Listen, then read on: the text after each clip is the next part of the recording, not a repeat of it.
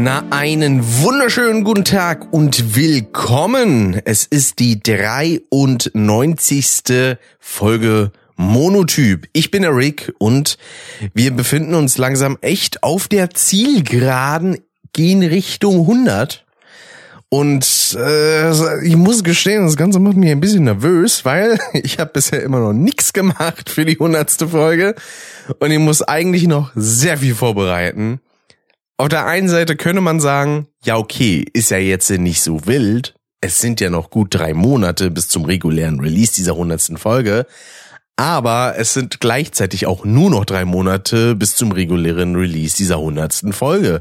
Deswegen äh, mal gucken, was das Ganze so wird und ob das alles so klappt, wie es gerne hätte. Ne? Man, man kennt es ja bei mir, ne? meine Vorhaben, die ich immer mal wieder in den Raum werfe und dann passiert doch nichts, weil ich einfach zu inkompetent bin. Aber egal, äh, heute gehe ich hier an die ganze Geschichte äh, mal mit ein bisschen besserer Laune ran als sonst. Wobei ich sagen muss, äh, auch bei der letzten Folge, die rauskam, die wunderschöne Resident Evil 4, beziehungsweise eigentlich allgemein Resident Evil Folge, mit dem guten Julian, die war auch schon sehr, sehr schön.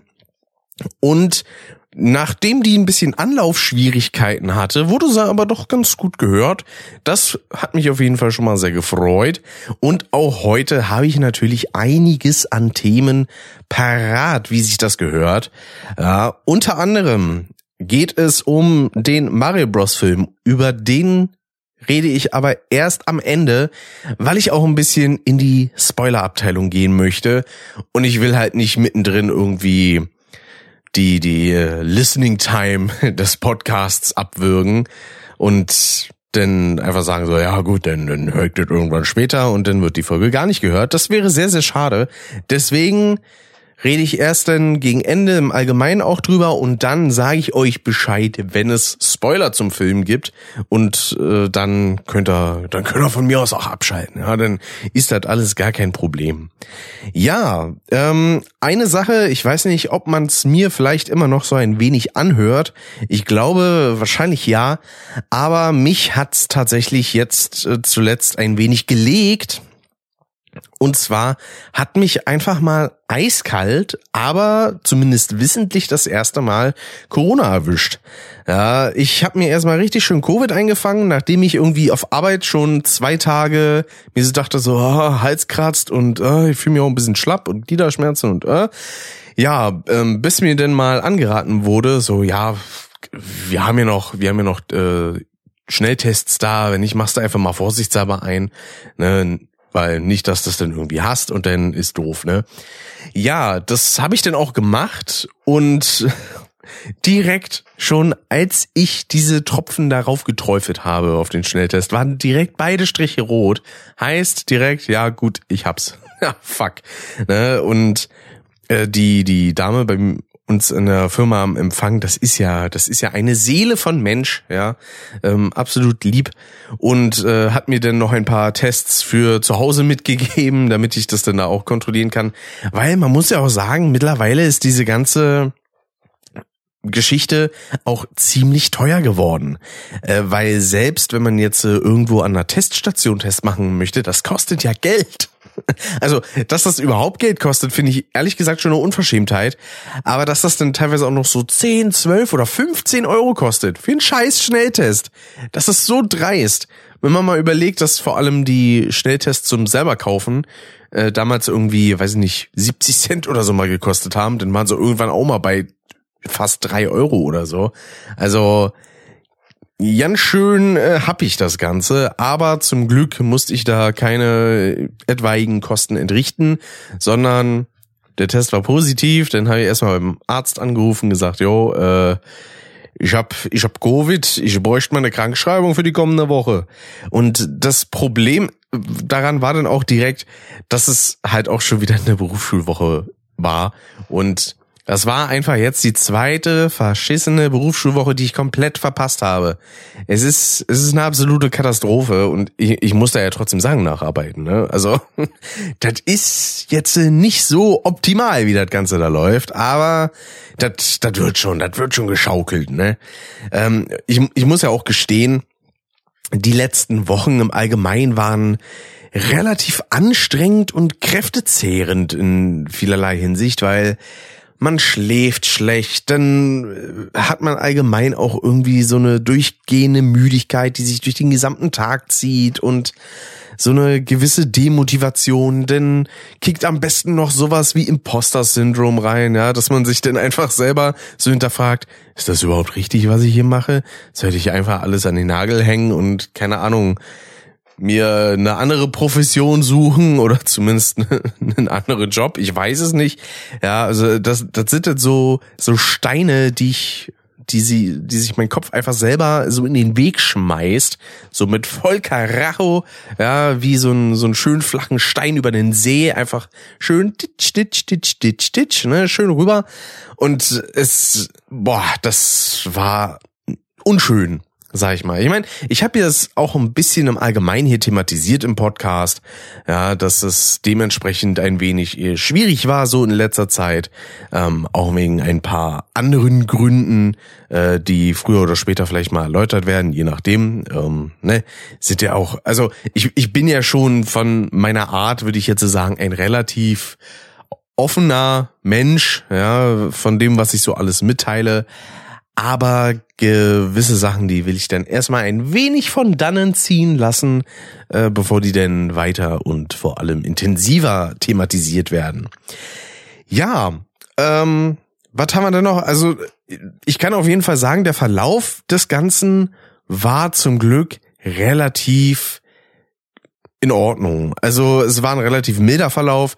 Äh, das Einzige, was ich ein bisschen mitbekommen habe, was für mich jetzt der Unterschied zu einer sonst bei mir anstehenden regulären Grippe war, war, dass es tatsächlich ein bisschen Schwierigkeiten mit der Luft gab. Also ich habe ein bisschen schwieriger Luft bekommen, hatte so ein leichtes Stechen auch in der Lunge. Und äh, das war halt einfach nicht schön. Aber sonst war es halt das übliche Gezetere, ja, einfach nur Nase dicht und äh, schlapp gefühlt, alles doof. Und ich, ich bin ja auch so ein Kandidat von Männergrippe, ja. Also ich bin auch, wenn ich dann so krank im Bett liege, dann bin ich auch ein bisschen wehleidig und ich würde am liebsten so äh, den ganzen Tag im Bett liegen. Aber das Problem an dem Ganzen war auch, dadurch, dass ich vor allem zu Beginn, denn als ich krankgeschrieben war, ähm, so viel rumgelegen habe, irgendwann konnte ich nicht mehr liegen, weil mir der Rücken so unfassbar wehgetan hat. Also nicht nur der Rücken, sondern auch vor allem die Beine. Es hat richtig hart in die Beine gezogen. Und das ist eigentlich sowieso nie was Gutes. Ähm, das Beste dagegen war tatsächlich, wenn ich halt einfach rausgegangen bin und ein bisschen spazieren ist natürlich auf der einen Seite jetzt nicht so cool, ja, da krank durch die Gegend zu spazieren, aber halb so wild, wenn es halt einfach nur Spaziergänge draußen sind, ja. Äh, während das jetzt sowas wie Bus, Bahnfahrten oder weiß ich nicht, äh, irgendwo im Supermarkt oder so ohne Maske, ähm, denn wäre das natürlich nochmal eine ganz andere Geschichte, aber da ging es vor allem darum, ich wollte ein bisschen, ich brauchte ein bisschen Bewegung und frische Luft und es hat tatsächlich auch sehr geholfen. Also ich habe das gemerkt, ich habe mich beim Laufen so viel besser gefühlt direkt. Ich dachte so, ah, oh, ich habe Bewegung, die Gelenke kommen wieder ein bisschen in Fahrt und oh, schön.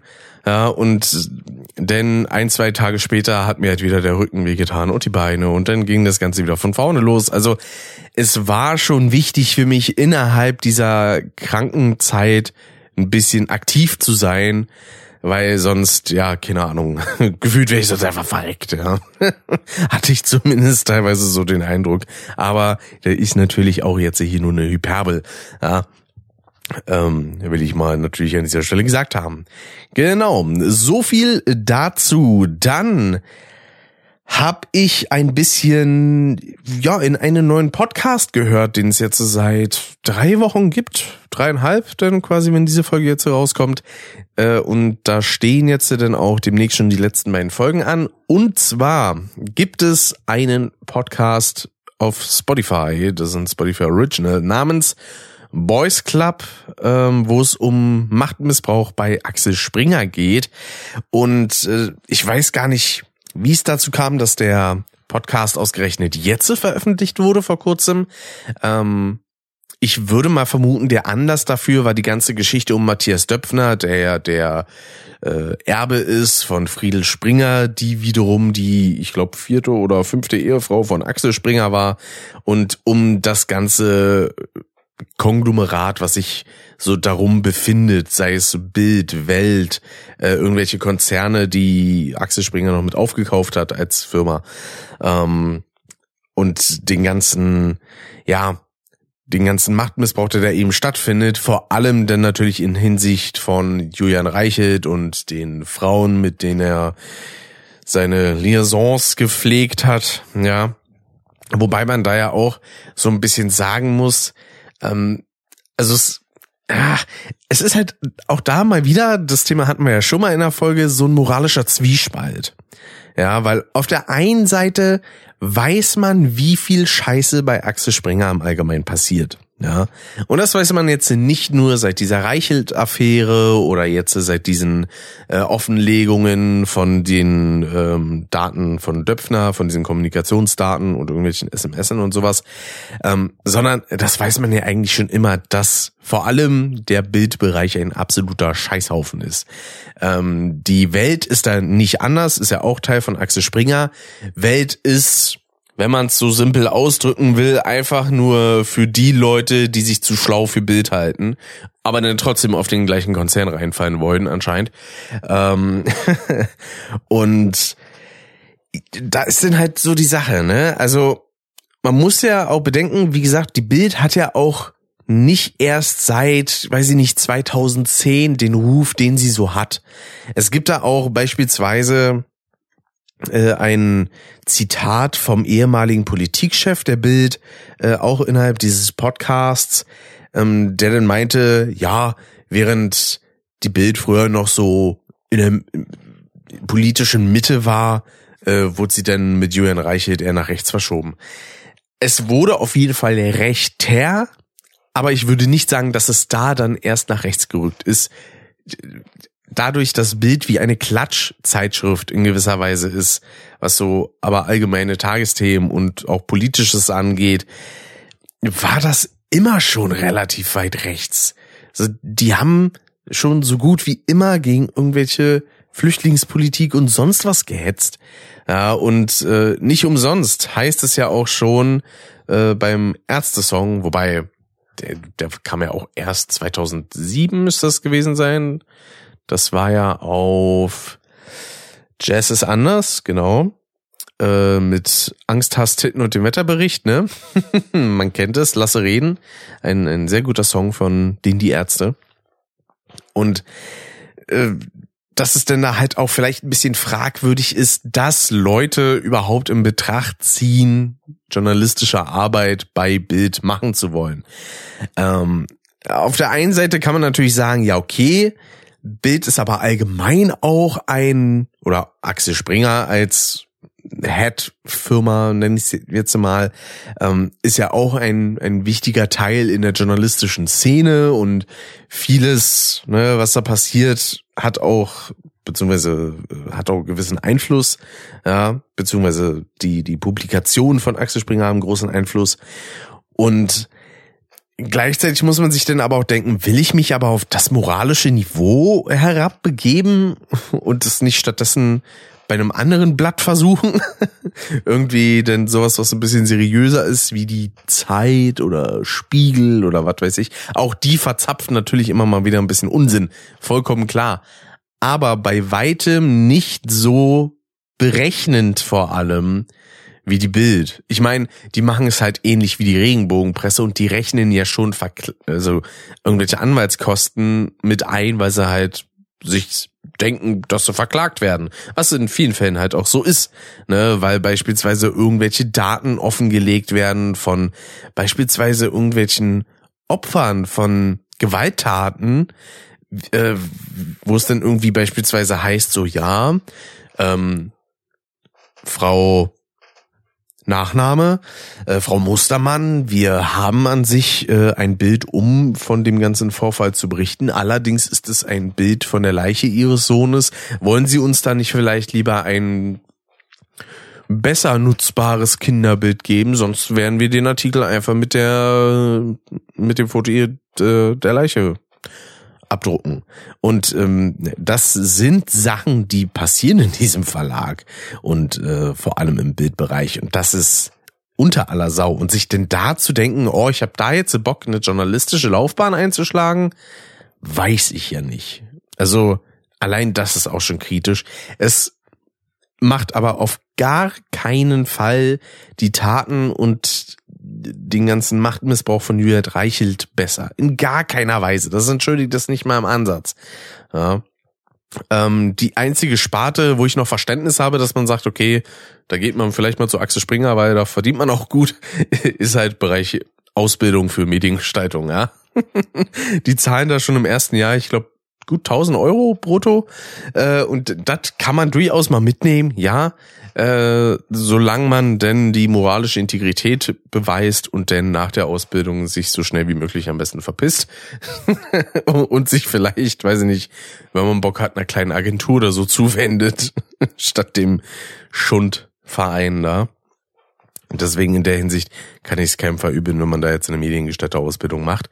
Äh, ja, so viel dazu. Ich, ich wollte eigentlich nur über den Podcast im Allgemeinen reden und bin jetzt komplett abgewichen äh, auf das ganze Thema Axel Springer an sich. Aber wie gesagt, kann ich euch sehr empfehlen. Boys Club auf Spotify ist leider ein Spotify Original, heißt also ist auch nur da verfügbar und nicht irgendwie im weiß ich nicht, Apple Podcast, Google Podcast oder Podcast Addict oder so zu finden. Äh, und ja, das ist natürlich ein bisschen schade, aber ich glaube, Podcasts sind bei Spotify auch weiterhin noch kostenlos, ne? Wenn ich mich die äh, da nicht ganz täusche. Ja. Aber äh, gut, dann sind wir auch damit durch. Dann gab's auch noch ein paar Kleinigkeiten, die so passiert sind. Äh, unter anderem eine Sache im Gaming-Bereich, nämlich kam jetzt äh, ein Trailer oder ein, ein Teaser in gewisser Weise für ein Spiel raus, das gerade in Entwicklung ist und das Ganze nennt sich Unrecord. Und das ist vor allem dadurch aufgefallen, dass es eine doch sehr realistische Grafik aufzuweisen weiß. Denn äh, das Ganze ist optisch in so einem Style gehalten wie so Aufnahmen von so einer Brustkamera von einem Polizisten, der im Einsatz ist. Also alles relativ verwackelt, große Fischei-Linse und sowas. Und ich muss sagen, so auf den ersten Blick, wenn man sich dieses Footage anguckt, sieht das wirklich erschreckend real aus. Die Sache ist natürlich, man kennt es jetzt nur von Social Media, vor allem von YouTube, Twitter oder sonstigem. Und da ist natürlich auch starke Kompression mit dabei. Und es macht nochmal einen gewaltigen Unterschied, wenn man das Gameplay live sieht. Ähm, dementsprechend, so auf den ersten Blick sah das täuschend echt aus, als wäre es halt einfach nur so eine Einsatzcam, auch so gewisse Effekte, da blieb mir kurz die Stimme weg gewisse Effekte, wie beispielsweise der Rauch, der durch das Mündungsfeuer irgendwie entsteht und sowas. Ähm, oder auch die Tatsache, das ist sehr cool. Ähm, ich weiß jetzt nicht, wie dieser Effekt heißt. Aber es gibt eine Möglichkeit, quasi das periphere Sehen mit einzubauen. Im Sinne von Sachen, die nicht direkt im Sichtfeld sind, sondern die man so abseits nur sehen würde, die sind in niedrigerer Auflösung gerendert, beziehungsweise halt verschwommen dargestellt. Ja, so ist es ja beim echten Sehen auch. Ich ähm, habe hier beispielsweise meinen Schreibtisch und links und rechts auf diesem Tisch stehen meine Boxen. Wenn ich jetzt in Richtung meiner Kamera gucke, sehe ich natürlich vor allem die Kamera, aber ohne meine Pupillen dahin zu bewegen, sehe ich natürlich auch im Augenwinkel die äh, linke und die rechte Soundbox.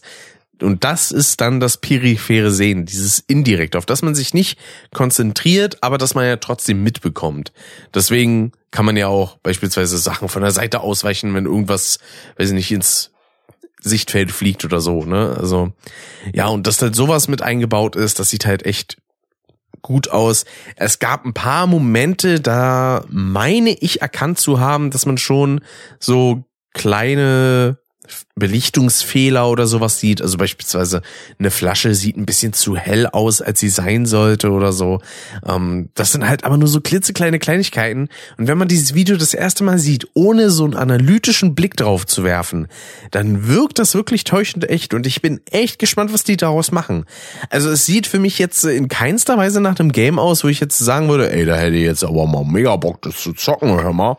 Weil das ist einfach auch nicht mein Genre. Ich bin jetzt nicht der krasse Shooter-Spieler. Es gibt so ein paar Shooter, die ich ganz gerne zocke. Ja, durchaus. Aber ja, sowas ist mir denn an sich relativ egal. Das finde ich nur von diesem technischen Hintergrund halt sehr interessant. Und deswegen werde ich das auch noch so ein bisschen im Auge behalten. Ich kann mir aber vorstellen, dass das innerhalb der nächsten Monate oder Jahre dann auch wieder ein bisschen abflacht, weil bis dahin gewisse Techniken einfach schon weiter sind und man dann auch schon wieder einen anderen Blick für das Ganze hat und dadurch dann wieder sieht, so, ja, gut, ist, ist jetzt vielleicht auch doch nur ein Videospiel. Äh, ja, schade. Ne? Weil es gab ja immer so einige Spiele im Laufe der Zeit, wo man gedacht hat, ey, das sieht ja richtig krass aus. Ähm, das letzte Beispiel, was ich da für mich so hatte, war PT, der Playable Teaser, der damals für Silent Hills rauskam, was ja leider nie erschienen ist, ne, aufgrund dessen, dass sich äh, Hideo Kojima mit Konami ein wenig in Anführungszeichen zerstritten hat. Äh, und als ich davon damals erstes Footage gesehen hatte, dachte ich halt auch so, boah, sieht das krass aus. Das ist ja absolut fotorealistisch und oh. Und heutzutage guckt man dann auf das Spiel und denkt sich so, ja, also es sieht halt immer noch krass aus. Und man merkt immer noch sehr hart, dass sich vor allem Resident Evil 7 sehr daran orientiert hat, weil auch das auf mich zuerst sehr real gewirkt hat, so von der reinen Optik. Ja, vor allem, wenn man halt nicht großartig Menschen gesehen hat, sondern wirklich nur Umgebung. Ähm, das macht's ja eigentlich vor allem aus, weil sobald sich bewegende Kreaturen irgendwie mit dabei sind, wird es immer ein bisschen schwerer, diese Gesichtsimpression und sowas realistisch abzubilden. Deswegen sind eben sowas wie dann so Walking-Simulatoren wie What Remains of Edith Finch ist jetzt kein Beispiel dafür, für irgendein Spiel, was super krasse Grafik hat.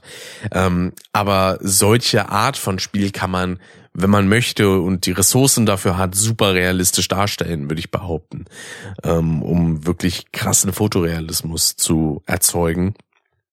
Und ja, also wie gesagt, ich bin da sehr gespannt, was da noch so auf uns zukommen wird. Ja, so, so ein Bodycam-Shooter. Ich glaube, gibt sowas bisher sonst irgendwie? Ich glaube nicht, ne? Es hat mich auch so ein bisschen an diesen einen äh, One-Shot-Film erinnert. Äh, Hardcore Henry. Ich glaube, hieß der bei uns nur Hardcore? Ich glaube ja. Den hätte ich eigentlich auch mal Bock zu schauen. Wäre vielleicht mal was für Bäckchen Brothers. Mal schauen. Wo wir auch direkt zu einem nächsten kleinen Thema kommen könnten, denn Mittlerweile ist auch die zweite Folge von Bäckchen Brothers da. Äh, leider war ich da in der Folge so ein bisschen verpeilt und habe manchmal einfach ein paar Sätze nicht auf die Kette gekriegt, äh, weil ich zu dem Zeitpunkt auch schon Corona hatte. Ähm, und dementsprechend war dann mein verseuchtes Hirn, so könnte man es glatt denken, äh, ein wenig, ja, schwerfällig und äh, manchmal habe ich dann halt vor allem Zusammenhänge aus dem Film, den wir besprochen haben, nicht ordentlich hinbekommen und oh, es war eine Katastrophe. Ich konnte mir den zum Glück nebenbei anmachen, um dann wieder ein paar Punkte hinzubekommen, aber ui, eine Glanzleistung war das nicht. Ich muss aber sagen, ich habe mir die Folge dann im Nachhinein nochmal angehört und also es klingt schl äh, es klingt schlimmer. Nein, im Gegenteil. Es klingt gar nicht mal im Ansatz so wild, wie ich es teilweise während der Aufnahme von mir selbst dachte. Ähm, dementsprechend ist auf jeden Fall zu empfehlen und ich habe da auch ein bisschen was ausprobiert. Äh, das äh, habe ich da auch am Anfang dieser Folge erwähnt. Ähm, nämlich habe ich mal geguckt, ob man denn ja, einfach so eine AI nutzen könnte. Ne? Das ist ja momentan eigentlich so das große Thema. Ja. Äh, und ich dachte mir dann, ey, es gibt ja manchmal so ein paar Sachen irgendwie bei, bei Sascha im Sound, dass dann irgendwie ein paar Hintergrundgeräusche da sind, leichter Hall drauf. Manchmal ist irgendwie der Hund zu hören bei ihm in der Nähe und sowas. Und da dachte ich mir dann, hm, es gibt doch von Adobe so ein Tool dafür, so ein AI-Tool. Adobe Podcast heißt das, glaube ich, sogar nur. Und da kann man eine Tonspur reinschmeißen von bis zu einer Stunde Länge, maximal drei Stück und hat auch irgendeine bestimmte Begrenzung, was die Megabyte-Anzahl angeht. Äh, und da kann man sich denn Soundspuren verbessern lassen. Heißt in dem Fall äh, dann, dass die Hintergrundgeräusche rausgenommen wurden, ähm, dadurch, dass es manchmal auch ein bisschen flach klingen kann, da wurde dann noch ein bisschen das Volumen erhöht und ja, ich muss sagen, mit dem Ergebnis war ich relativ zufrieden. Es gab ein paar kleinere Macken, die aber nicht so sehr rausstechen, wie ich finde.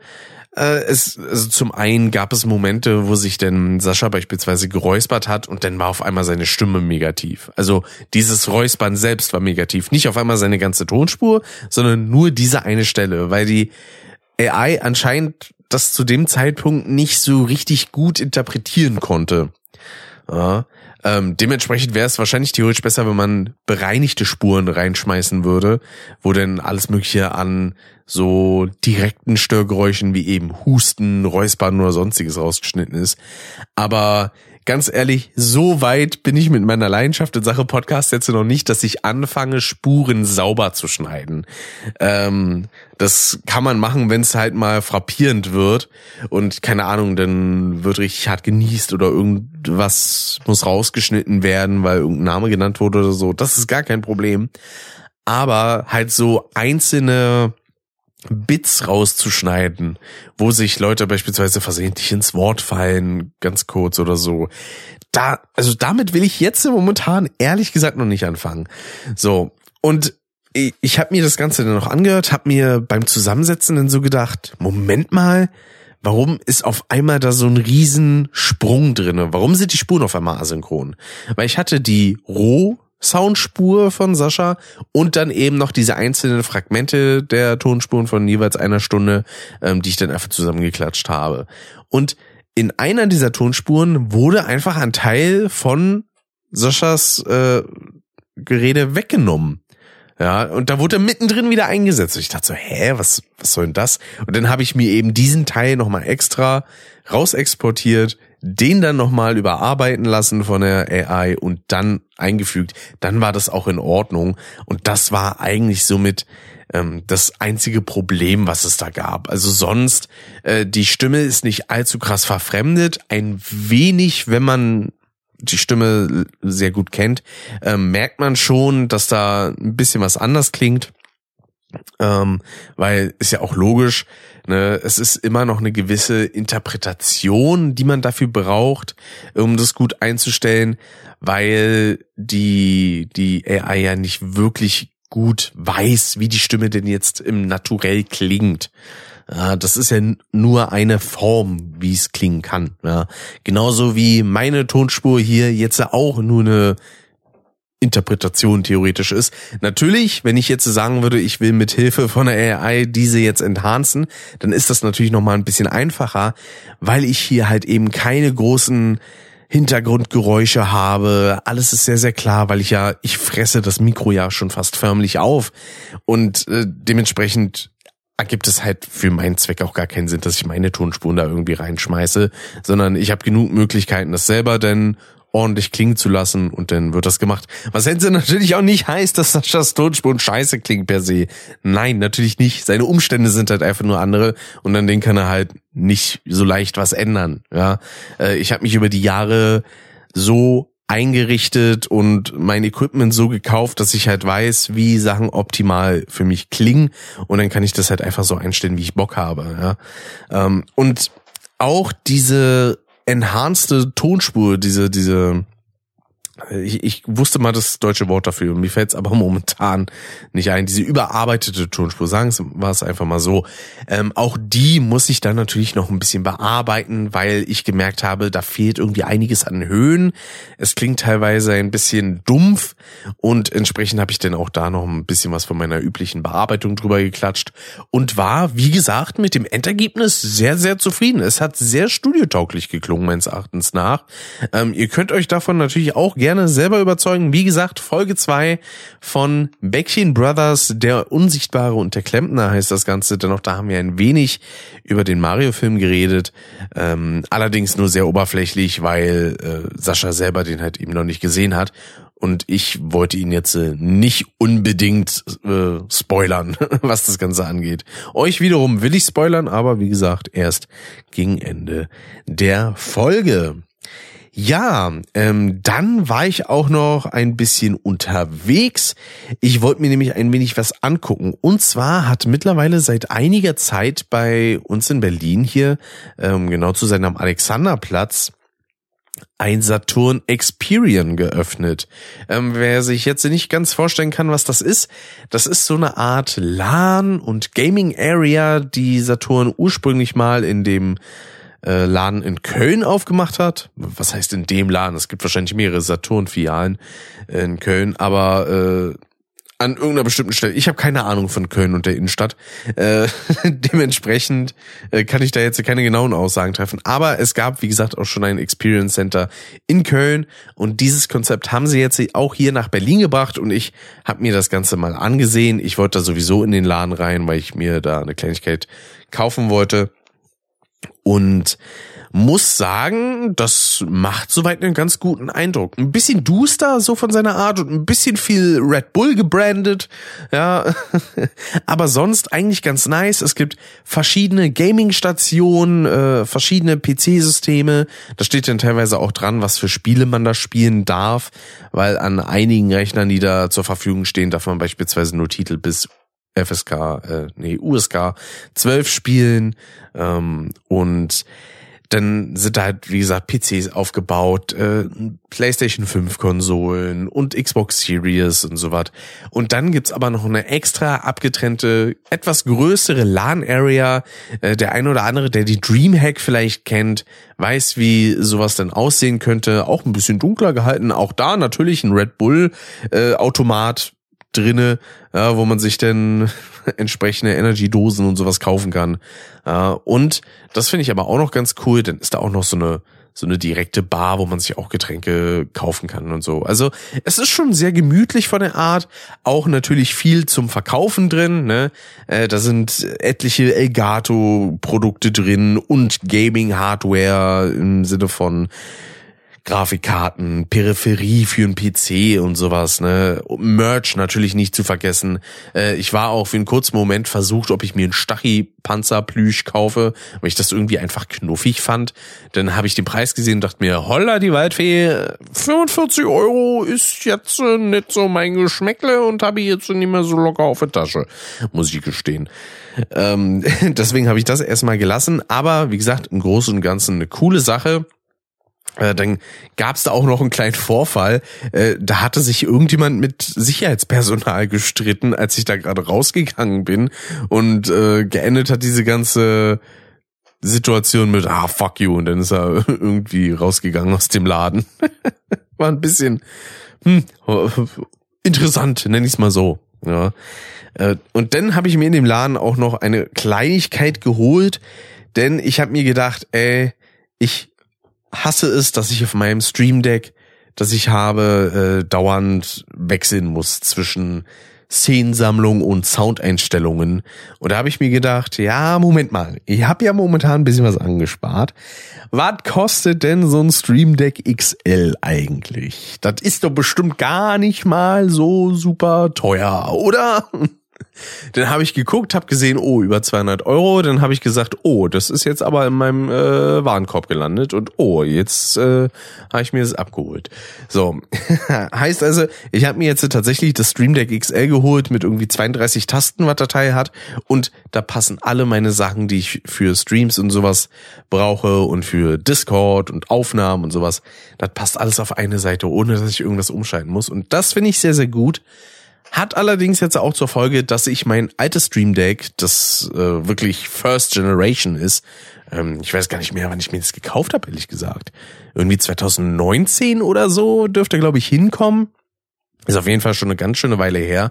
Und äh, ich muss sagen, diese 32 Tasten, die reichen mir auch und ich hätte gerade gar keinen Bock und vor allem keinen Platz dafür, mir jetzt hier zwei Streamdecks hinzustellen. Deswegen habe ich das alte jetzt einfach eingepackt und das nehme ich denn jetzt äh, morgen äh, beziehungsweise für euch, wenn ihr das am Zeitpunkt der Veröffentlichung hört, ist ja schon Donnerstag, der vierte, fünfte, May the Fourth, ne? Ähm, da nehme ich das gute Stück mit zum Pascal, zum Rockshop, denn den besuche ich in der Pfalz, um mir äh, die Record Release Party anzugucken, beziehungsweise das Record Release Konzert, das er da mit seiner äh, Alternative und Progressive Rockband Alternative Ways gibt. Und am Tag darauf, am Samstag, gibt es dann auch noch einen richtig schönen Karaoke-Abend, auf den habe ich auch richtig Bock, weil ich habe das bisher selber noch nicht gemacht. Äh, der ein oder andere weiß vielleicht, ich singe ganz gerne so privat, ja, ähm, ich habe ja auch schon ein paar Karaoke-Streams gemacht. Ich würde jetzt aber in, nicht in irgendeiner Weise behaupten, dass ich jetzt ein guter Sänger oder so wäre. Ich habe ich hab einfach nur an einigen Songs sehr, sehr viel Spaß, die zu singen. Aber wirklich gut, würde ich jetzt sagen, bin ich nicht. Nicht mal im Ansatz. Es klingt vielleicht erträglich, hoffe ich zumindest. Ähm, also immer, wenn ich versucht habe, selber mal so Sachen aufzunehmen, einfach mal äh, irgendeinen Song gesungen und dabei den Audacity laufen lassen beispielsweise und dann habe ich mir jetzt angeguckt und das war dann irgendwie so, oh nee, das ist jetzt ein bisschen unangenehm, ne? Also muss ich gestehen, deswegen habe ich in den Karaoke-Streams, die ich bisher gemacht habe, auch so gut wie immer äh, die Musik ein bisschen, einen kleinen Tacken zu laut gehabt, damit ich nicht ganz so hart mit meiner Stimme auffalle. Weil auch wenn ich im Sprechen eigentlich eine relativ also würde ich jetzt zumindest mal behaupten, satte und einigermaßen dunkle Stimme habe, kommt das beim Gesang oft gar nicht hin. Also ich habe keine laut voluminöse Stimme, nur eine leise, könnte man sagen, weil je lauter ich werde, desto mehr verliert meine Stimme tatsächlich ein bisschen an Volumen. Und das ist eine Sache, die würde ich eigentlich ganz gerne mal trainieren. Ich habe nur keine Ahnung wie. Genauso auch ganz, wie ich ganz gerne sowas trainieren würde wie dass ich beispielsweise meinen mein Hals frei bekomme, wenn er so ein bisschen ja belegt ist, ohne dass ich halt räuspere, weil Räuspern ist an sich nicht geil für die Stimmbänder. Genauso wenig wie Flüstern. Flüstern ist auch relativ äh, schädlich für die Stimmbänder und gut, Krakehlen so durch die Kehle, wie ich das auch manchmal ganz gerne mache, äh, ist jetzt auch nicht so die gesündeste Art. Ähm, aber ja, ich bin sehr gespannt, wie das Ganze da so laufen wird. Äh, und das äh, ist allgemein eine Sache, die ich soweit sagen kann. Ich freue mich da sehr, sehr drauf, äh, nochmal in die Pfalz zu fahren, zu dem Guten. Und das kann ich jetzt auch an dieser Stelle kurz erwähnen. Ähm, wenn ihr das jetzt hier am Release-Tag am 4.5. hört, dann gibt es heute auch einen entsprechenden Livestream beim Pascal. Twitch.tv slash der Rockshop ähm, Shop, in dem Fall mit S-C-H-O-P-P. Vielleicht packe ich dafür auch noch mal einen Link in die äh, Podcast-Beschreibung. Äh, könnt ihr euch denn ansehen entsprechend. Und da werden wir Livestream. Wahrscheinlich Musikreactions und dann wird wahrscheinlich noch ein bisschen gezockt, nehme ich mal an. Äh, dabei wird dann sowohl meine Wenigkeit als auch natürlich der gute Pascal sein, auf dessen äh, Kanal sich das Ganze befindet. Und ich glaube, ich glaube, seine beste Freundin Sam dürfte auch noch mit dabei sein. Wenn ich mich nicht täusche. Äh, hundertprozentig weiß ich das jetzt aber nicht. Aber der Livestream wird soweit auf jeden Fall stattfinden. Und ich bin da sehr, sehr hyped auf die ganze Geschichte. Das wird absolut fantastisch. Und äh, ja. Und das ist eine Sache, äh, die könnte auch ganz cool werden. Äh, denn der Sascha hatte auch schon angefragt, beziehungsweise hatte Interesse be, be, bezeugt. Nennt man das so? Da komme ich gerade mit durcheinander. Ähm, dass er da dann auch gerne dabei wäre bei dieser Record Release Feier, bei diesem Record Release Abend. Und das heißt, vielleicht treffe ich da dann auch den guten Sascha mal wieder. Das wäre ja wunderherrlich. Ich weiß gar nicht, habe ich ihn letztes Jahr getroffen?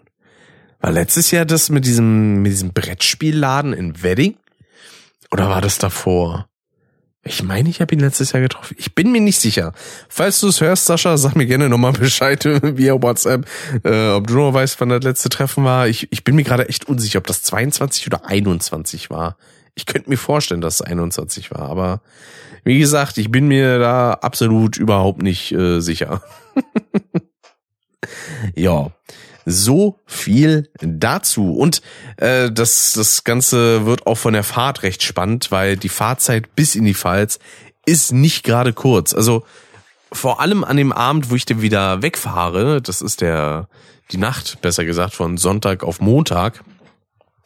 Äh, da ist es nämlich so, dass ich irgendwie um, ich glaube, 21.30 Uhr losfahre und zu Hause in Berlin bin ich dann irgendwie wieder so um kurz vor fünf. Also ähm, das, ist, das ist eine ordentliche Zeit und wenn man dann bedenkt, dass in so Bundesländern wie Bayern beispielsweise direkte Expressverbindungen nach Berlin sind, wo man dann so drei Stunden von Berlin bis München braucht. Und das ist nochmal eine deutlich längere Strecke, aber dafür kann der ICE da wahrscheinlich deutlich mehr Gas geben, ist das schon nicht schlecht. Aber das Schöne ist zumindest, dass ich relativ günstig und äh, gut da wahrscheinlich denn hinfahren kann, denn ich habe mir vor einigen Monaten schon äh, schön erste Klasse gebucht ja, weil ich mir dachte, ja gut, komm, für Hin- und Rückfahrt 70 Euro erste Klasse, das finde ich okay, da kann ich auch mal einen Sparpreis nehmen. Oder Supersparpreis. Ich bin mir da gerade gar nicht mehr so ganz sicher. Aber ja, da haben sich äh, auch schon einige Leute in meinem Bekannten- und Freundeskreis ein wenig gewundert. So, hey, wie lang fährst du denn da immer? Das ist doch nicht normal, oder? Also ja, doch, eigentlich fährt man schon relativ lange in die Pfalz. Wenn ich mir überlege, ähm, meine Oma kommt ja auch von daher und äh, sie hat es teilweise so gemacht, dass sie von Berlin nach Frankfurt geflogen ist und von da aus dann mit dem Zug bis nach äh, Landstuhl gefahren ist. Äh, Landstuhl war das Dorf, in dem meine Oma aufgewachsen ist, in der Nähe von Rammstein.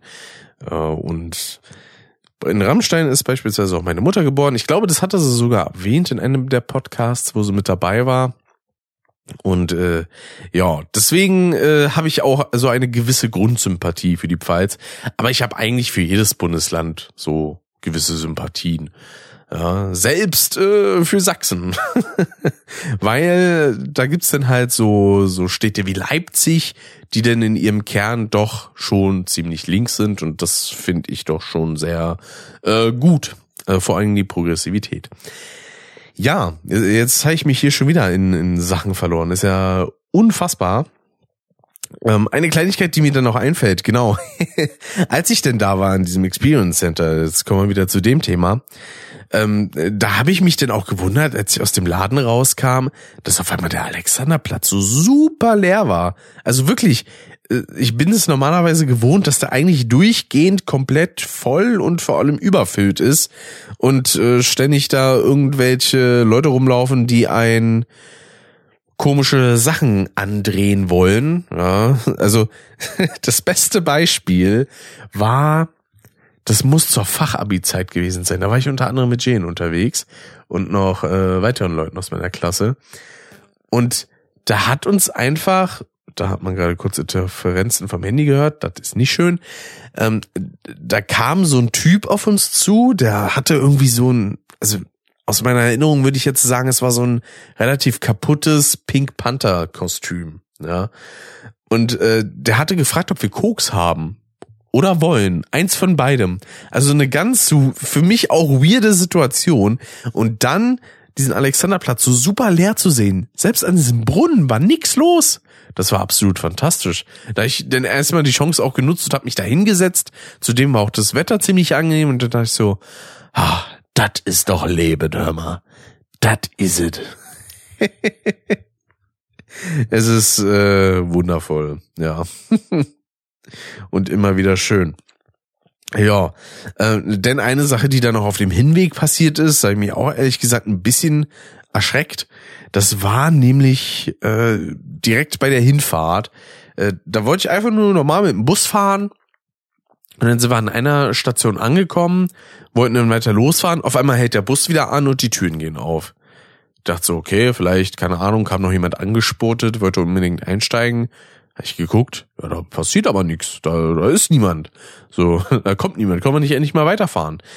Und dann kommt irgendwann eine Ansage von wegen, ja, alle bitte aussteigen, hier hat sich eine kleine Panne zugetragen und deswegen können wir jetzt nicht weiterfahren. Ja, dann, dann steige ich da aus diesem Bus aus, zusammen mit den, weiß ich nicht, etlichen anderen Leuten und sehe dann auf einmal wieder eine Pfütze aus dem Bus läuft. Ich habe ja auch so gar keine Ahnung von Autos oder so. Dementsprechend habe ich jetzt keine Ahnung, was da ausgelaufen ist. Ob das irgendwelche Hydraulikflüssigkeit war für die Türen oder Benzin oder verdünntes Öl. Es war zumindest so von der von der Optik sah es halt sehr flüssig aus und war halt so bräunlich. So, ich habe jetzt keine Ahnung, ob Benzin braun ist, beispielsweise. Ähm, und man hat halt eben auch die ganze Zeit diese Hydraulik irgendwie so, so pusten und pusten hören. Und ja, da war dann klar, gut, mit dem Bus ist jetzt erstmal nicht mehr weiterkommen. Ähm, und weil ich dann den Bus danach direkt äh, leider verpasst hatte, hatte ich mir dann gedacht, ach komm, denn mache ich mal ein bisschen was äh, für, für meine Gesundheit und spaziere einfach mal ein bisschen den Weg entlang in die Richtung. Habe ich ja sowieso schon des Öfteren gemacht, ist ja so eine, so eine relativ übliche Route von mir. Und bin dann, ich glaube, bis Ernst-Reuter-Platz oder so bin ich dann gelaufen und dachte mir dann so, ja gut, jetzt bis Alexanderplatz will ich aber ehrlich gesagt fahren und dann habe ich das gemacht. War zwar auch ein bisschen umständlich, weil ich musste ein paar Stationen U-Bahn fahren bis Zoo und dann von da aus in die S-Bahn umsteigen, um dann da wiederum, nee, gar nicht in eine andere U-Bahn, um dann da wiederum bis zum Alexanderplatz zu fahren. Also ja, man kann es sich teilweise hier in Berlin mit den Öffis sehr umständlich machen. Und da war jetzt in letzter Zeit auch wieder ordentlich was los mit Bahnstreiks und äh, die EVG hat sich immer noch nicht mit der Bahn geeinigt. Heißt also, da stehen demnächst wahrscheinlich noch weitere Streiks an und oh, Katastrophe. Auch an dem Tag, an dem ich äh, meine Krankmeldung denn machen musste, beziehungsweise wo ich denn den Corona-Test gemacht hatte. Auch an diesem Tag sind keine S-Bahnen und keine Regionalbahnen gefahren, mit denen ich normalerweise immer hauptsächlich zur Arbeit fahre. Und ja, entsprechend war dann das Ganze auch ein bisschen nervig, da ordentlich hinzukommen. Deswegen, ich glaube, ich hatte mich da auch dann auf der Arbeit irgendwie um 15 Minuten verspätet oder so. Oh, das, das war eine Katastrophe. Ja. Und wie gesagt, das hört halt immer noch nicht auf. Das Gute ist, zu dem Zeitpunkt, wo ich jetzt in die Pfalz fahre, gibt's da zumindest keine Probleme, zumindest keine angekündigten. Ne, es kann ja immer mal wieder passieren. Nicht, dass mir dieselbe Scheiße passiert wie letztes Jahr auf dem Weg nach Köln.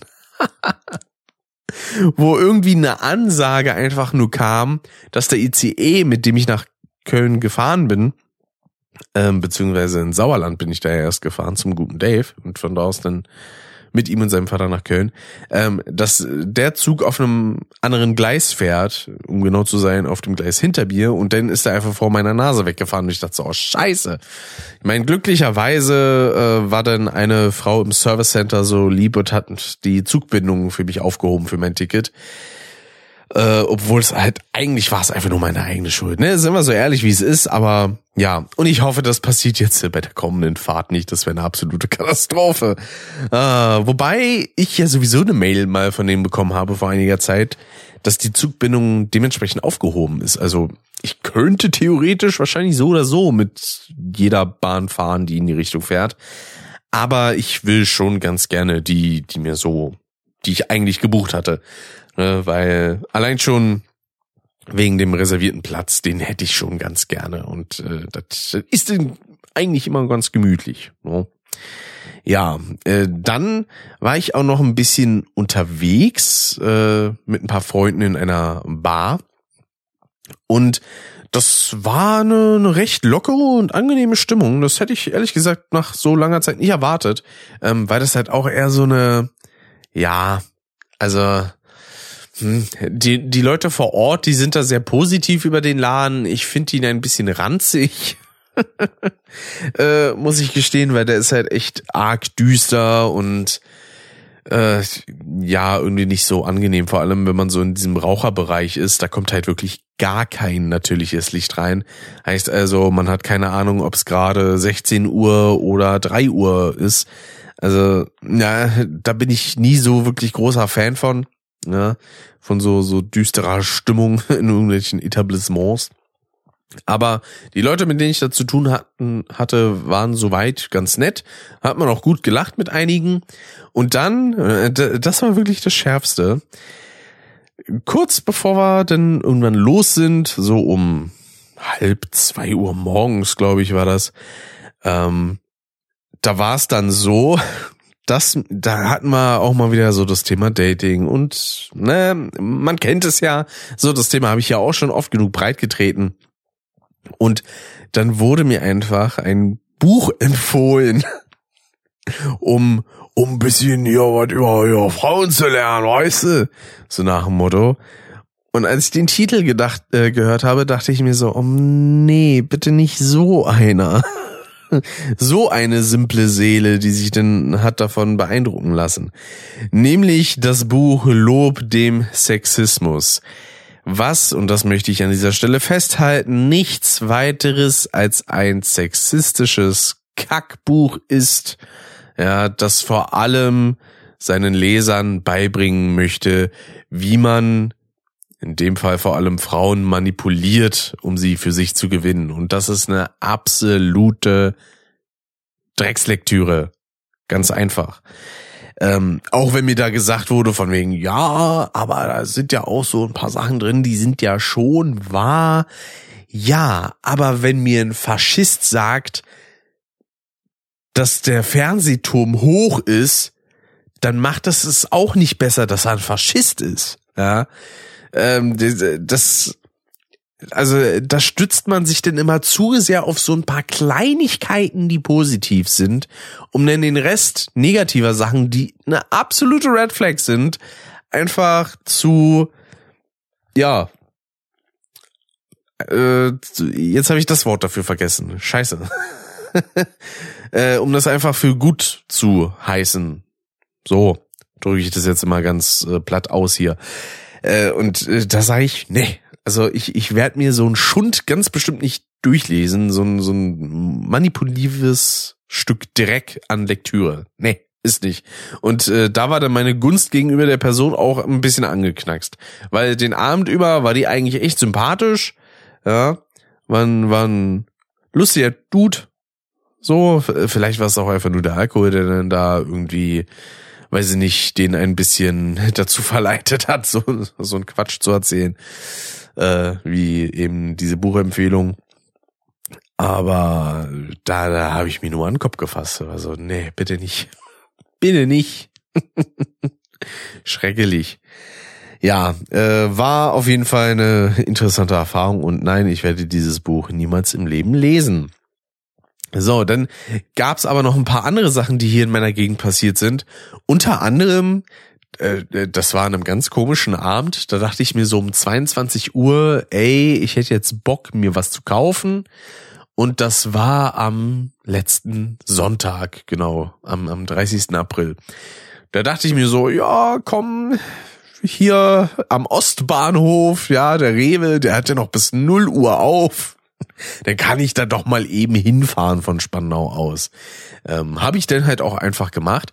Und auf dem Weg dahin kam ich an einem Florida-Eiscafé vorbei, äh, vor dem einige Leute in Handschellen standen und äh, da nebendran direkt noch ein paar Mannschaftswagen der Polizei.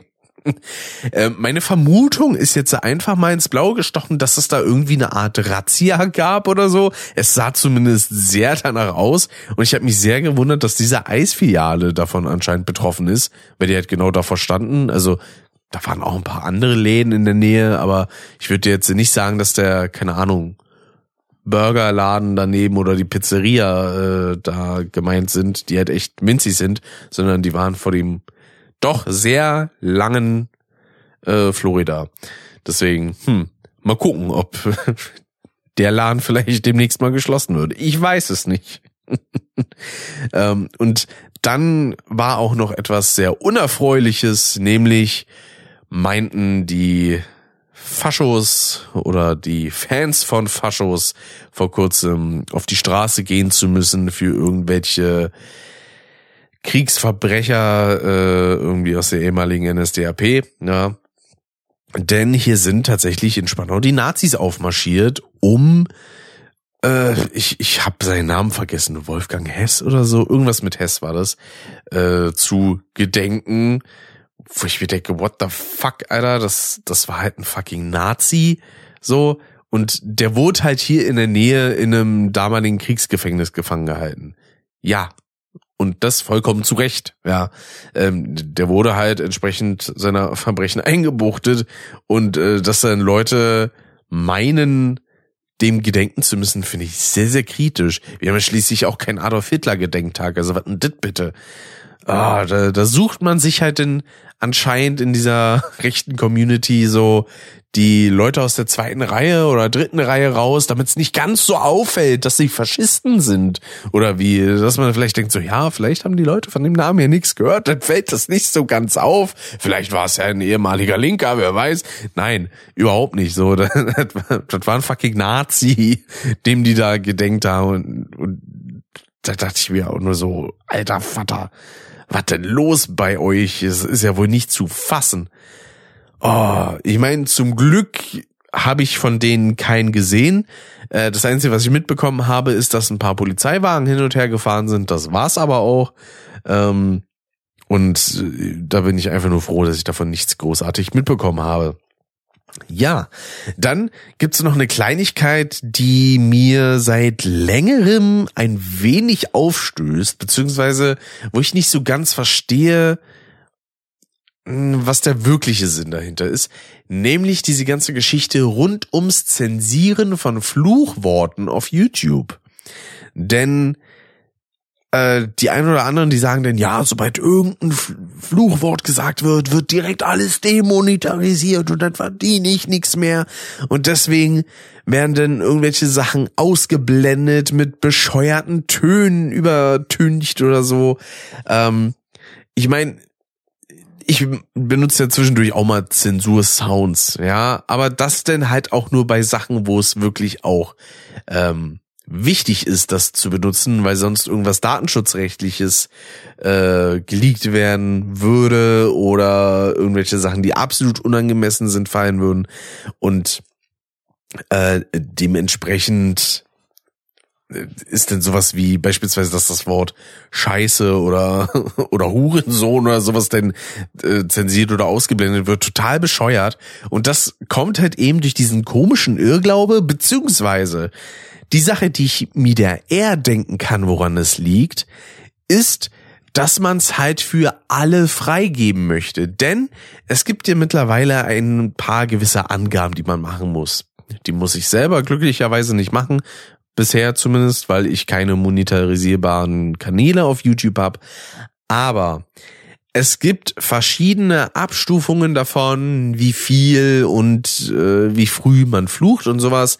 Und da gibt es denn halt so Einstellungen wie es wird mäßig geflucht, es fallen leichte Schimpfworte und sowas.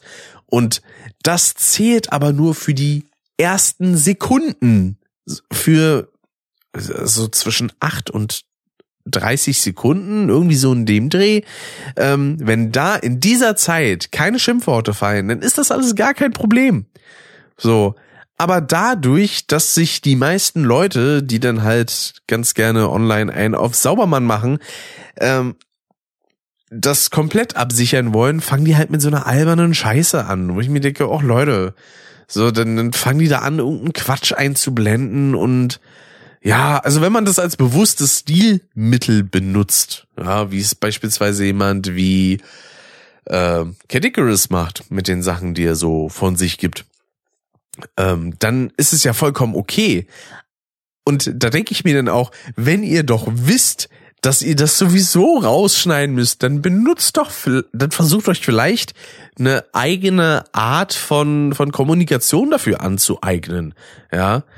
Wie äh, beispielsweise, so, so eine Kleinigkeit ist jetzt ja nichts mit irgendeiner Beschimpfung oder sonstigem, dass ich statt um Gottes Willen um Juttas Willen sage, ja. Das ist auch so eine, so eine von mir gedachte Eigenkreation, ja, im Sache von irgendeinem Ausspruch.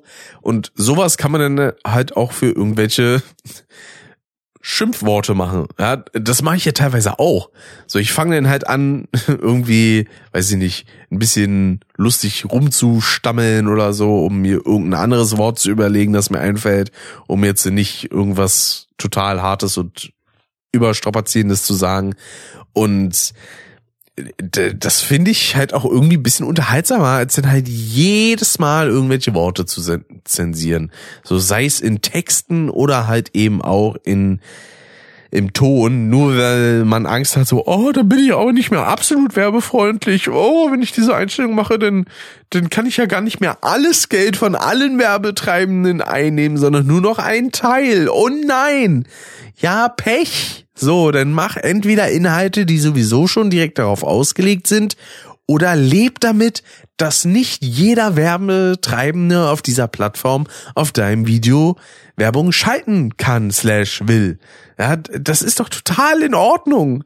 So, davon werden vor allem die richtig großen YouTuber, die werden jetzt davon auch nicht direkt arm. Ja, weil die haben ja meistens sowieso alle noch irgendwelche anderen Standbeine. Also die sollen sie mal nicht so anstellen. Ah, das, das ist so eine Sache, die finde ich einfach nur albern. Ja, also, wo ich mir denke, so, na, dann, dann gewöhnt es euch doch einfach ein bisschen anders an. Gewöhnt euch einfach ein bisschen anders an zu reden und dann geht es doch. Ja, denn dann habt ihr doch die Probleme gar nicht erst. Dann so, ja, aber wenn ich jetzt ein Wichser sagen will, will ich jetzt ein Wichser sagen, verdammte Scheiße. Und dann kann ich den aber nicht ins Video packen. Ja, aber in den meisten Fällen weiß man ja, vor allem bei den Reaction-YouTubern, die wissen doch, welche Videos sie da auf ihre Kanäle packen. Meine Güte, ey. Wirklich, ey, ist so bescheuert. Naja, gut. Dann würde ich sagen, kommen wir jetzt zum Abschlussthema dieses wunderschönen kleinen Podcasts. Und ich bin echt froh, dass der gerade so gut läuft, so von meinem Sprechtempo und von den Themen, die ich gerade so habe und von dem Sprachfluss vor allem, das ist mir immer das Wichtigste. Ja, auch wenn ich hin und wieder meine kleinen Hänger auch in dieser Episode hatte, äh, ging das ja trotzdem soweit ganz gut, würde ich sagen. Ne? Also ich hatte auf jeden Fall meinen Spaß bisher, ich hoffe ihr auch. Und dann würde ich sagen, reden wir ein bisschen über den Super Mario Brothers Film. Äh, zu Beginn sei gesagt, äh, ich kann definitiv sagen, der ist, ich, ich fand den absolut fantastisch, ja. Äh, Illumination hat da einen sehr guten Job gemacht. Ich finde, man hat gemerkt, ähm, dass da auch Nintendo selbst hinterstand und ein bisschen mitgewirkt hat und die, die Fäden ein wenig in der Hand hatte. Und das Ganze ist halt wirklich sehr liebevoll gemacht mit vielen Details ähm, und man kann sich diesen Film wirklich mehrmals angucken. Ich habe ihn zweimal gesehen, einmal auf Deutsch, einmal auf Englisch und könnte ihn mir schätzungsweise immer noch zwei bis dreimal anschauen, um noch ein paar Details in irgendwelchen Hintergründen oder in irgendwelchen Anspielungen oder sonstigem zu entdecken. Also vor allem für Leute, die sowieso ein bisschen auch Fan vom Mario Franchise sind und so, für die ist das sehr, sehr, sehr empfehlenswert. Ähm, die einzige Sache, und das ist etwas, was vor allem viele Filmkritiker so entsprechend bewertet haben, ist, dass das ganze storytechnisch natürlich ein bisschen flach ist und das hat nicht genug Tiefgang und das ist ja irgendwie auch nur 0815 an sich von der Geschichte. Wo ich mir so sage, so, ja, also das ist vollkommen richtig. Aber das ist doch gleichzeitig auch nichts unbedingt Schlechtes. Weil, was wollen die denn jetzt da für eine tiefgründige Geschichte für, für ein Mario reinbringen.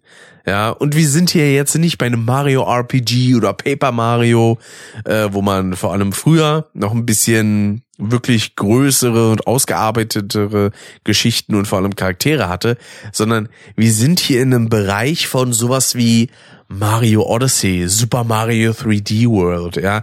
Der Plot ist so absolut simpel runtergebrochen. Und zwar, ja, Mario und Luigi kommen durch gewisse Umstände ins Pilzkönigreich, äh, beziehungsweise Mario ins Pilzkönigreich und, und äh, Luigi ins Dunkelland und Mario will versuchen, Luigi zu retten.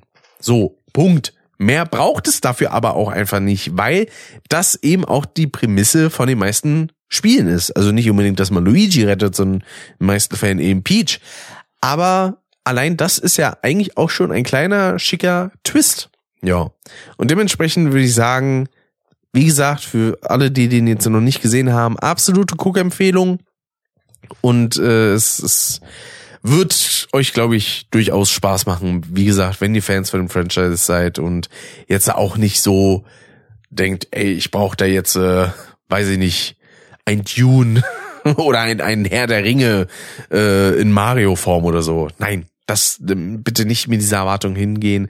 Ähm, es ist halt auch vor allem denn so vom Pacing eher auf Jüngere ausgelegt natürlich und von seiner Art und Weise, ne? Und von einigen Sachen im Humor. Aber ja, so viel dazu. Das war's jetzt mit dem spoilerfreien Part. Und ab jetzt geht es ein bisschen tiefer in die ganze Materie. Heißt also, wer den Film noch nicht gesehen hat und sich auch noch nicht spoilern lassen möchte, der kann an dieser Stelle abschalten. Alle anderen, die den Film vielleicht gesehen haben und oder denen es egal ist, was wie gespoilert wird, zu der Kategorie gehöre ich ja eigentlich auch immer, ähm, der kann jetzt natürlich auch noch gerne weiterhören, denn jetzt legen wir los mit dem Spoilerteil. Ja, denn allein schon sowas wie der Anfang, dass denn Mario Luigi in, in Brooklyn starten, wo sie denn ihr, ihren Klempner-Service eröffnen, äh, ihr Klempner-Handwerk mit einem wunderschönen Werbespot, den man auch schon mal als Trailer gesehen hat, mit diesem uralten Track von der Super Mario Bros. Super Show hieß das damals, glaube ich.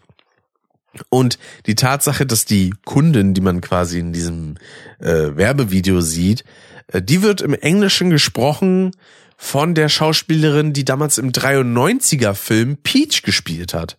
Äh, also auch da nochmal ein paar Parallelen gesponnen zu den früheren Alliterationen, die es da so gab.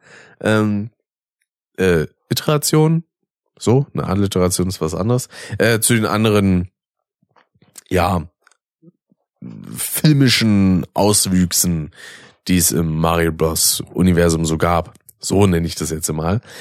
Ähm, und ja, allein schon das und äh, dann merkt man auch beispielsweise, warum Mario und Luigi in dem Werbespot so klassisch klingen, ja, wie sie von Charles Martinet beispielsweise mal gesprochen werden.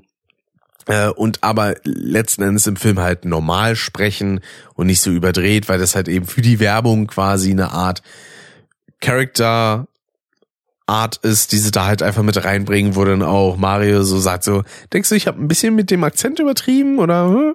Und dann steht halt daneben einfach ein Charakter, der von Charles Martini gesprochen wird und ich glaube sogar im Deutschen.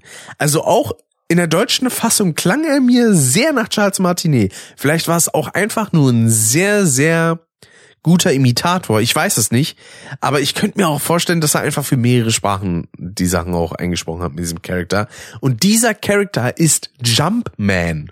Ja, das fand ich absolut fantastisch, als ich das mal mitbekommen hatte, weil das war auch nur so ein kleines Detail. Das hatte ich so am Rande mitbekommen, so ja cool, der hat Charles Martinis Stimme und hm, und der ist der ist ganz lustig gekleidet, aber man merkt es auch daran, dass er eben eine rote Latzhose hat und ein blaues Hemd trägt, was ja zu Beginn der ersten Mario-Spiele auch so war. Ich glaube irgendwie so Mario Bros. 3 oder sowas war das.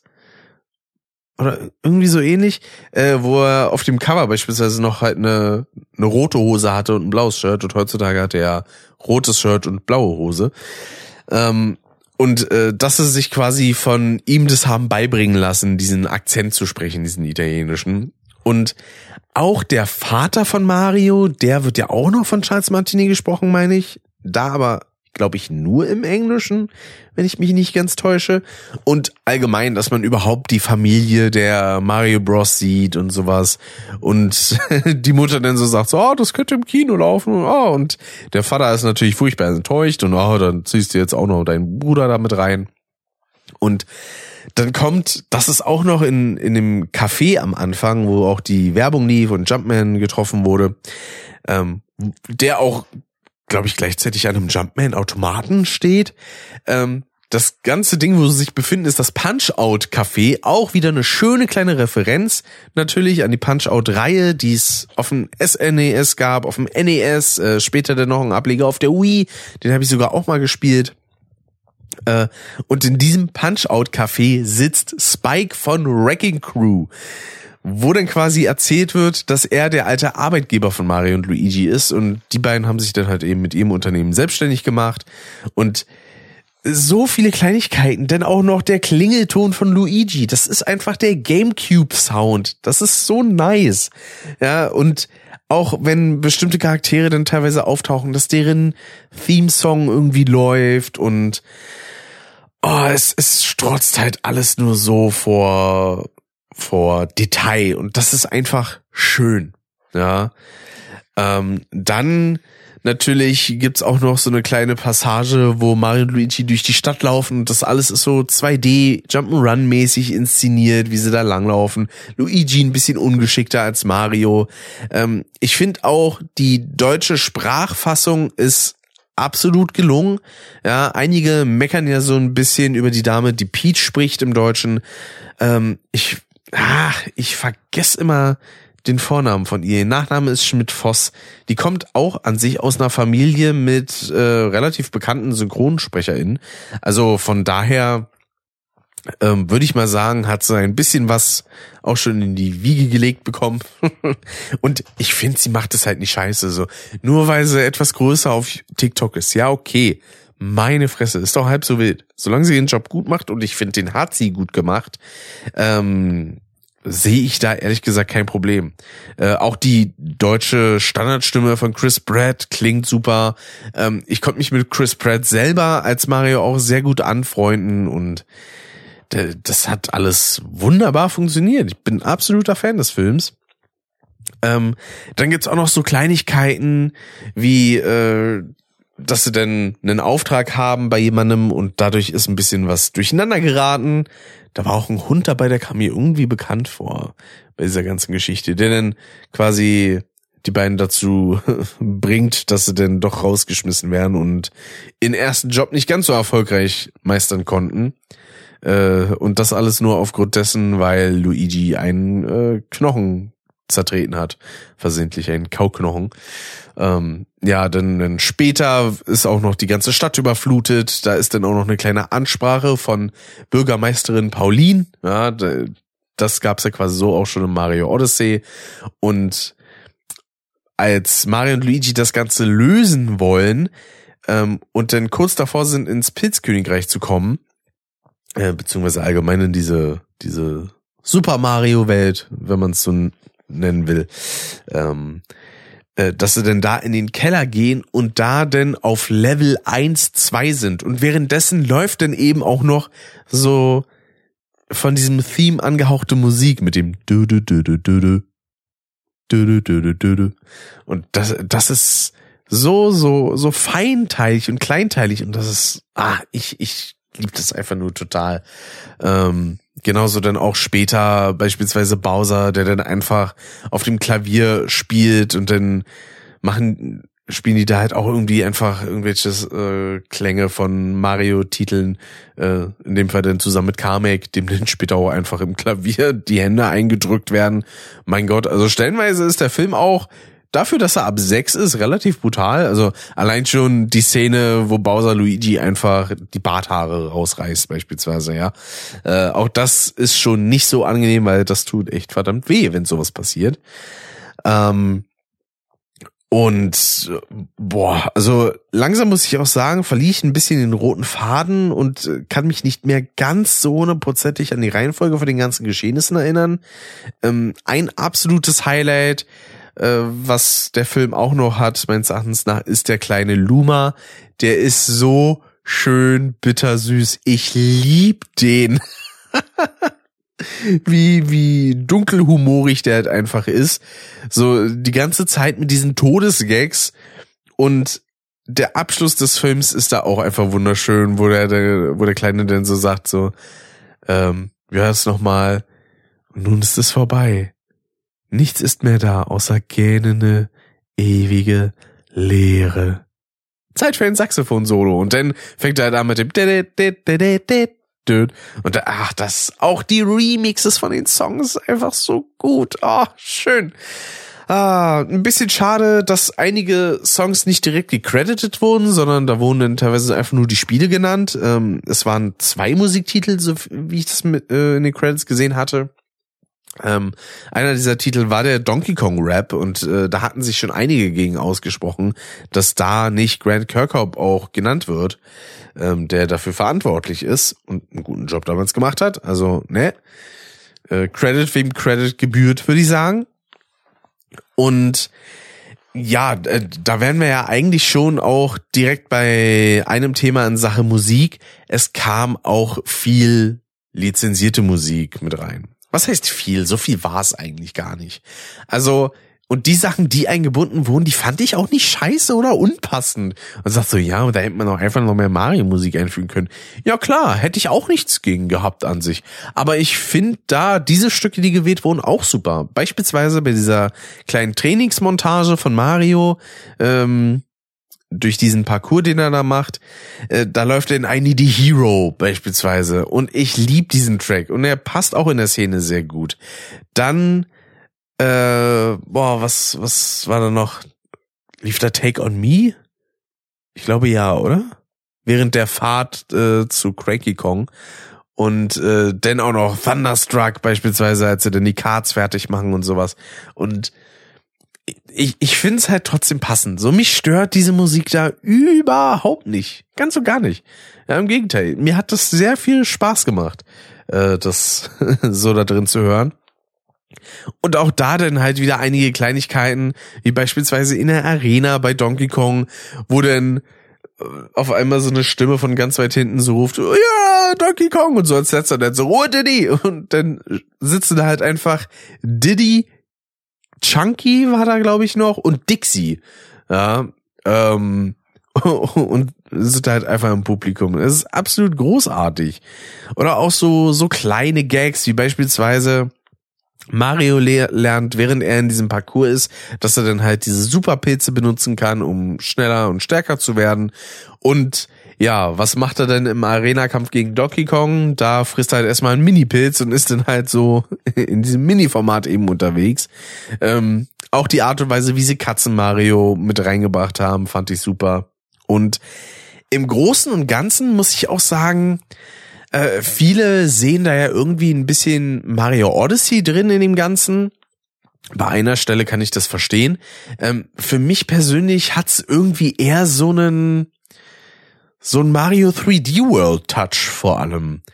Ich weiß, also ich kann es nicht absolut genau erklären, aber so dieses mh, hm, bruchstückhafte ist es wahrscheinlich, dass man in jedem dieser Bereiche, die der Film so hat, also Brooklyn, dann das Pilzkönigreich, äh, das Dunkelland, äh, die Welt von von Donkey Kong, also die die die die Kong-Inseln, ähm, das ist halt alles so stark nacheinander fragmentiert, ohne dass man überall ewig bleibt, dass es halt eher nach sowas kurzweiligem aussieht, wie halt eben einem Mario 3D World oder halt auch einem 2D Mario von mir aus, ja.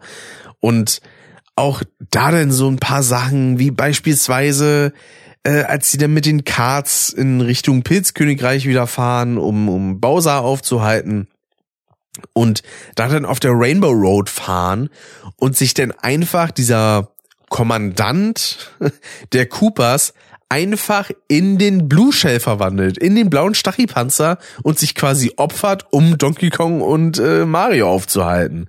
Ja, also fantastisch. Oder auch eine Kleinigkeit, die wunderbar ist. Äh, da sind denn Mario und Donkey Kong in einem Wal gefangen für eine Weile und zanken sich da erstmal rum. Und dann bemerken sie, hey, Moment mal, du hast doch, Donkey Kong hatte doch an seinem Kart so Raketen dran.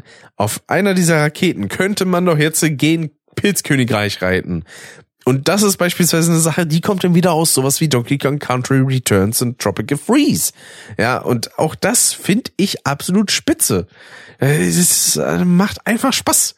Also ich, ich habe da auch jetzt gerade echt Laune dran, einfach die ganzen Easter Eggs und, und Anspielungen damit aufzuzählen, weil es halt einfach Laune macht. Ja.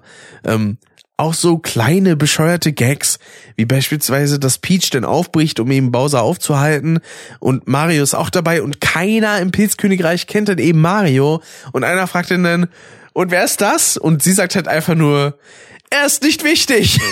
Und alle jubeln einfach nur und sie sind dann weg. So, es ist, es ist so herrlich bescheuert, aber alles so liebenswert. Ähm, auch denn beim Abschluss, wo es zu dieser Hochzeit gehen soll von äh, Peach und Bowser, weil das ist quasi Bowsers Motivation.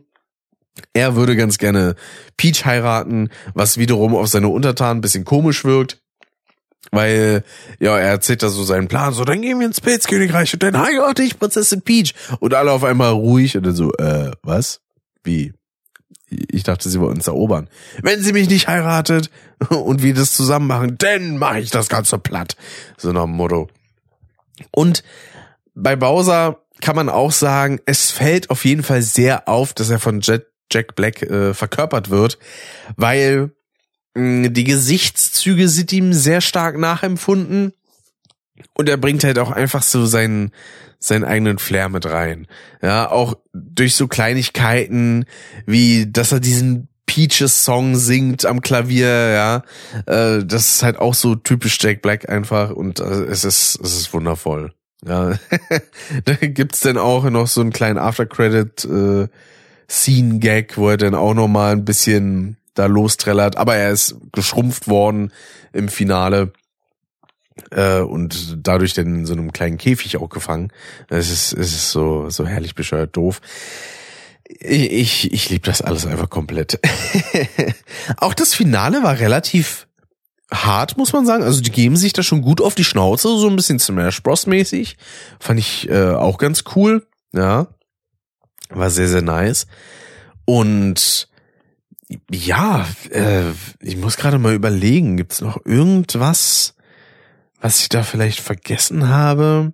Also der ganze Aufbau vom Pilzkönigreich ist auch sehr cool. Und auch dieser hat mich eben sehr stark an Mario 3D World erinnert. Durch die ganzen Blöcke und die, die Röhren, die es da gibt, äh, um schnell mal von A nach B zu kommen und sowas. Äh, dann gibt's auch so ein herrlich bescheuerten kleinen Gag, als der Captain Toad und äh, Mario am Schloss ankommen. Und dann stehen da halt zwei Toadwachen und sagen dann halt so, ja, hier, die Prinzessin äh, ist in einem anderen Schloss. Muss mal suchen. So, im Englischen kommt das natürlich noch besser, weil sie es da eins zu eins zitieren können mit Our Princess is in another castle. Ja, und da dann auch sowas Schönes wie, ja, dann sagte der Captain Toad irgendwie, ja, dann werde ich es euch zeigen. Und dann brät er ihnen halt einfach was zu essen. Das ist halt auch einfach mega cute. Im Allgemeinen, die ganze Optik von dem Film ist einfach mega süß. Und als ich den das erste Mal geschaut habe, habe ich halt auch einfach nur vor Freude gegrinst und war so, ach, ist das alles toll gerade und ah. es war, es war einfach nur die pure Freude, diesen Film genossen zu haben. Wirklich. Also, der wird auch sowas von als 4K Blu-ray gekauft. Das kann ich aber sowas von garantieren. Es ist fantastisch.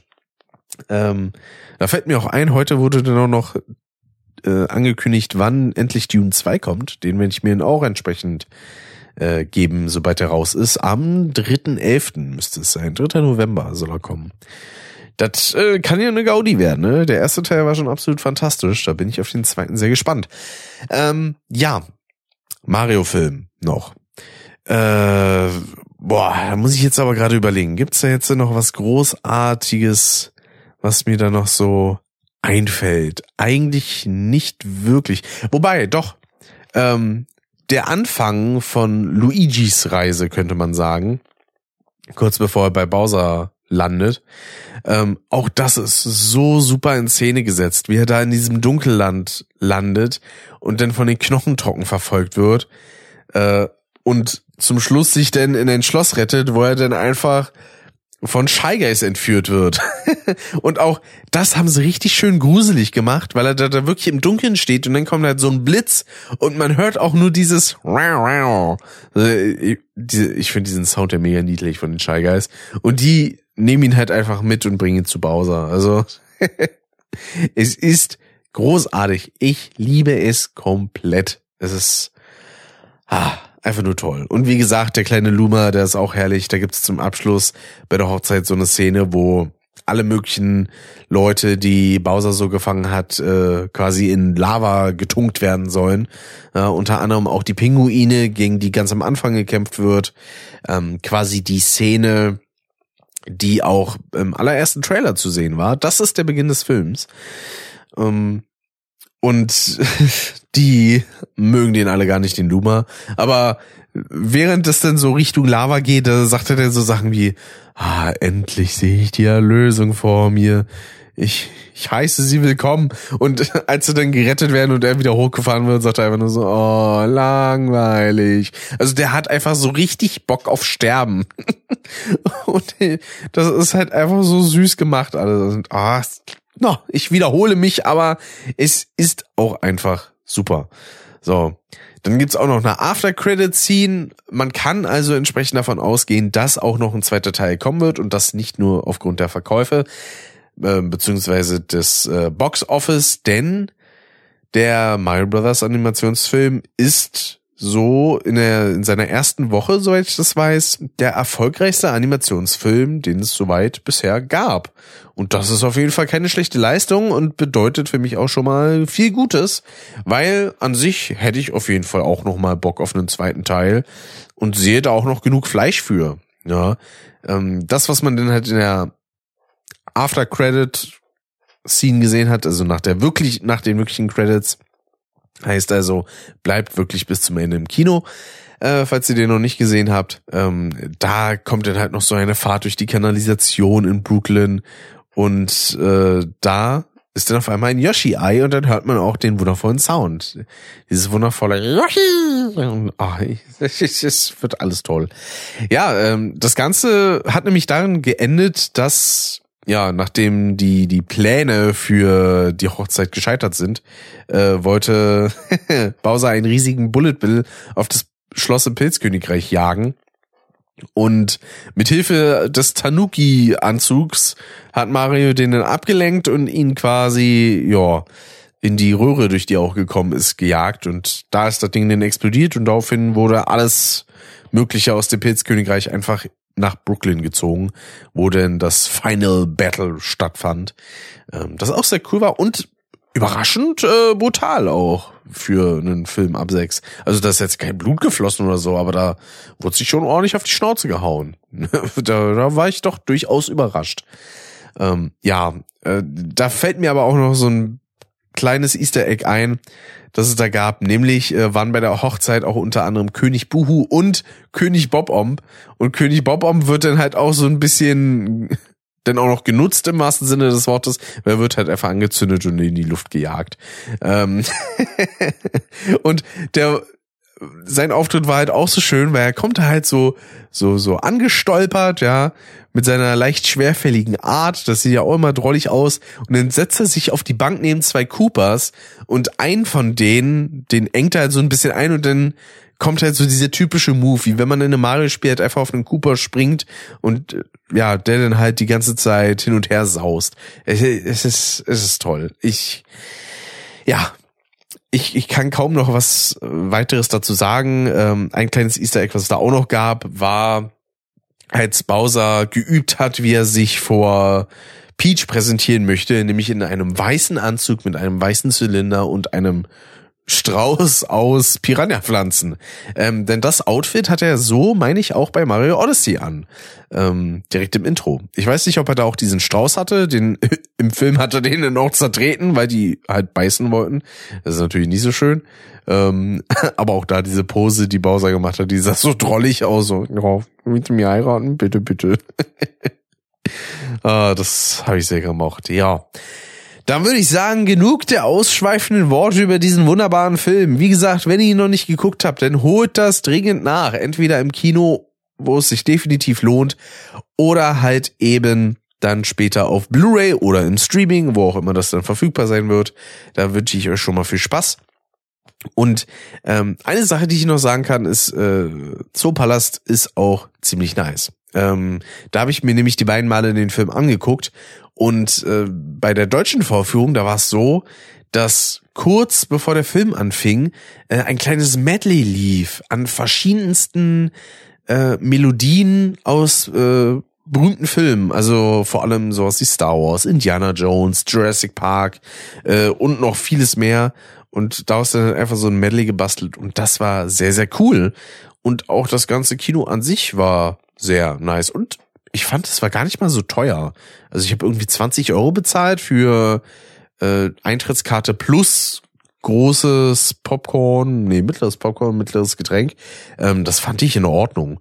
Und auch, dass man mittlerweile die Becher trennen kann, beziehungsweise das sind halt mittlerweile so Mehrwegbecher, die man dann entweder abgeben kann oder man kann sie theoretisch halt auch einfach behalten und mitnehmen. Das geht natürlich auch.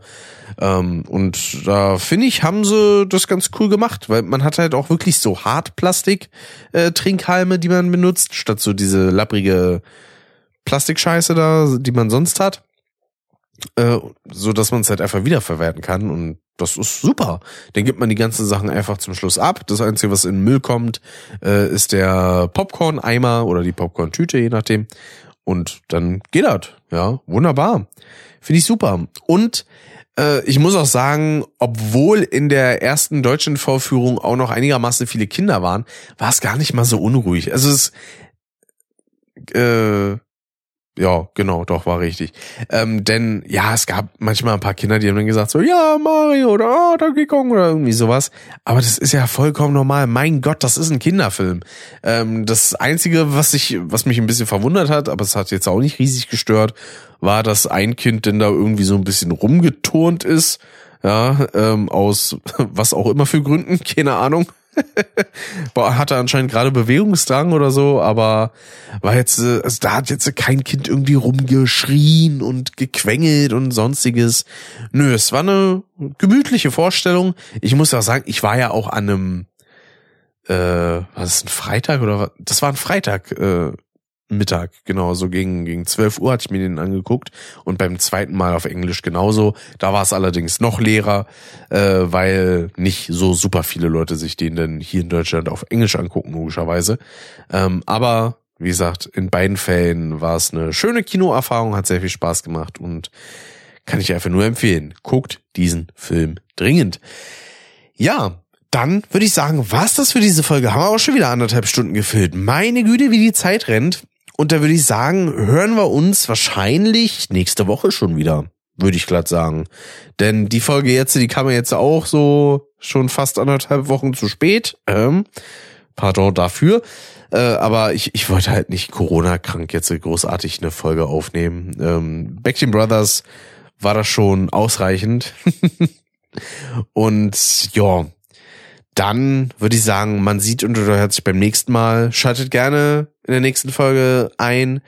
Äh, wie gesagt, auch nochmal, ähm, schaut gerne in den Stream, der zum Zeitpunkt des Erscheinens dieser Folge stattfindet am heutigen Tag äh, mit Pascal, beziehungsweise bei Pascal, twitch.tv slash der Rockshop. Ja, Shop mit S-C-H-O-P-P. Und dann wie gesagt, ne, bis zur nächsten Monotyp-Folge auch. Und ja, haut rein. Bis denn und ciao, ciao.